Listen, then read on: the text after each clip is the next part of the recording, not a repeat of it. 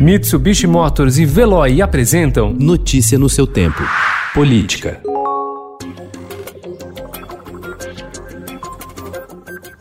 A disputa municipal deste ano terá o maior número de prefeitos aptos a se reeleger da história. Ao todo, 4.377 poderão disputar um novo mandato no próximo dia 15 de novembro, equivalente a quase 80% das 5.568 cidades do país. O levantamento foi feito pela Confederação Nacional dos Municípios, que aponta como motivo a alta taxa de renovação ocorrida quatro anos antes, em 2016, quando menos da metade dos chefes dos executivos locais que se candidataram conseguiram se reeleger.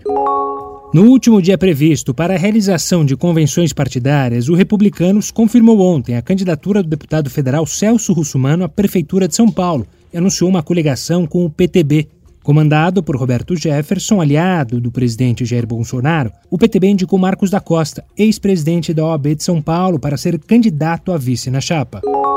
A comissão especial formada na Assembleia Legislativa do Rio de Janeiro para analisar o impeachment do governador afastado Wilson Witzel vota hoje o relatório do deputado Rodrigo Bacelar, favorável ao andamento do processo. A tendência é de que o colegiado aprove o texto com folga. São necessários 13 votos, maioria simples da comissão. Uma vez aprovado na comissão, o relatório será levado aos 70 deputados já na semana que vem.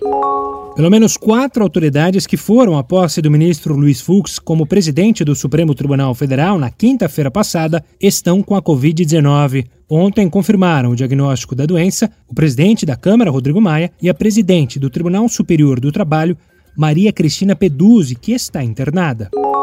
Em manifestação enviada ontem ao Supremo Tribunal Federal, a Advocacia Geral da União defendeu a tese de que a reeleição dos presidentes da Câmara e do Senado é um assunto que deve ser decidido pelos próprios parlamentares. A AGU foi provocada a se manifestar pelo ministro Gilmar Mendes, relator de uma ação em que o PTB pede ao Supremo para impedir a recondução dos presidentes do Senado, Davi Alcolumbre, e da Câmara, Rodrigo Maia. Notícia no seu tempo. Oferecimento: Mitsubishi Motors e Veloy. Se precisar sair, vá de Veloy e passe direto por pedágios e estacionamentos. Aproveite as 12 mensalidades grátis. Peça agora em veloy.com.br e receba seu adesivo em até 5 dias úteis. Veloy, piscou, passou.